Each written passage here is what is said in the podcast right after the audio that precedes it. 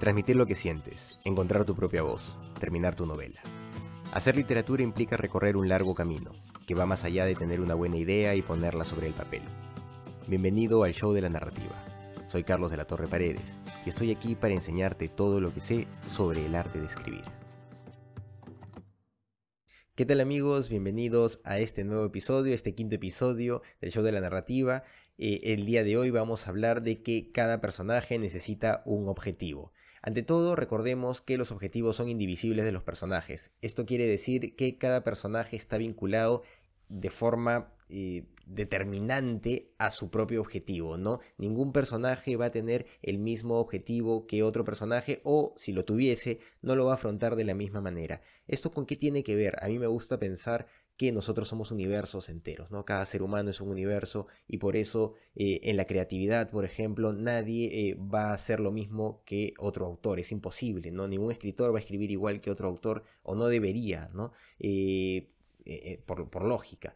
Y pues, a menos que esté copiando, imitando, ¿no? el hecho es que esto tiene que ver con que cada uno de nosotros es un universo entero, ¿no? Y en ese ser un universo entero, las posibilidades son infinitas, diversas, y cada personaje debería plantearse de una manera más o menos parecida, ¿no? Entonces, por más que los distintos personajes tengan un objetivo similar, como puede ser, no sé, conquistar un planeta, comprar un auto, cualquier, cualquier cosa, la verdad, eh, si los tienen de la misma manera, no, van a, no va a ser por la misma necesidad interna y no va a ser afrontado de la misma manera o no debería serlo, ¿no? Entonces, asumamos eso cuando construyamos esta relación de objetivos y personajes. El objetivo es lo que empuja la tensión dramática en la narrativa, ¿no? Todo, eh, todo el eje narrativo tiene que ver necesariamente con la búsqueda de este objetivo que básicamente es lo que empuja al personaje a hacer las cosas, ¿no? El personaje se encuentra en un momento de normalidad que es roto por alguna razón y pues empieza una búsqueda desenfrenada, es lo que, lo que normalmente se hace justamente para mantener la atención en búsqueda de este objetivo y todos los ejes narrativos deberían tener que ver con esa lógica. Eh, la verdad es que no importa el tamaño del objetivo, ¿no? El objetivo puede ser muy grande, puede ser pequeño. y ¿A qué me refiero con esto? Como estaba mencionando hace un rato, ¿no?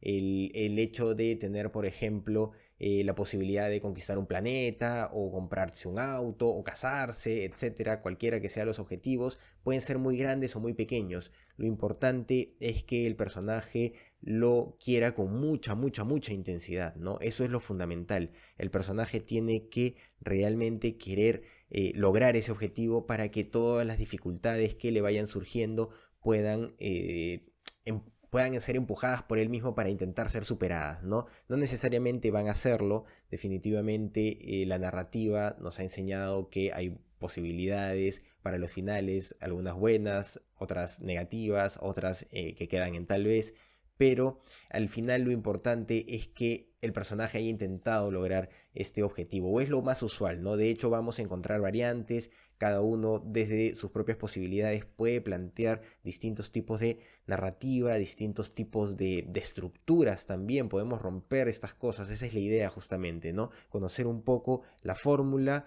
eh, cómo se suelen estructurar las cosas ya por un tema más, eh, más de no sé, de, cultura o de forma de, pensar incluso, ¿no? Toda, desde que estructuramos las historias en nuestra cabeza, más o menos, por lo menos en el mundo occidental, tienen una estructura más o menos parecida.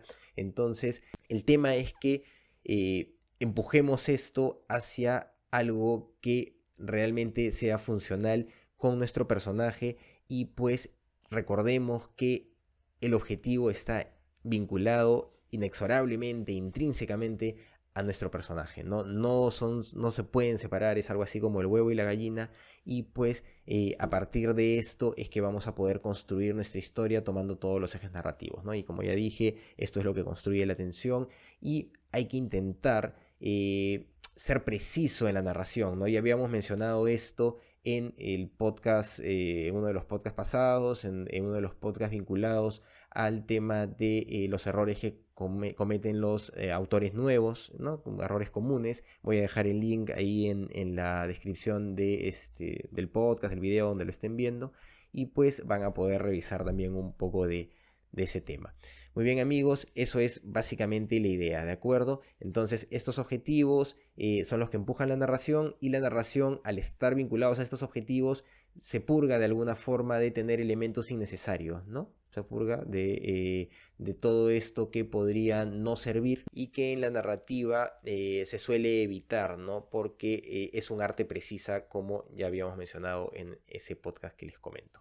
Muy bien amigos, aprovecho para comentarles que mi último libro en el AMPA ya se encuentra en la mayoría de librerías de Lima, así que si desean adquirir un ejemplar pueden acercarse a las librerías de su preferencia o revisar la página web de la editorial Torre de Papel www.torredepapel.com donde podrán adquirir mis libros y varios libros de otros autores peruanos que están dando la hora en el Perú.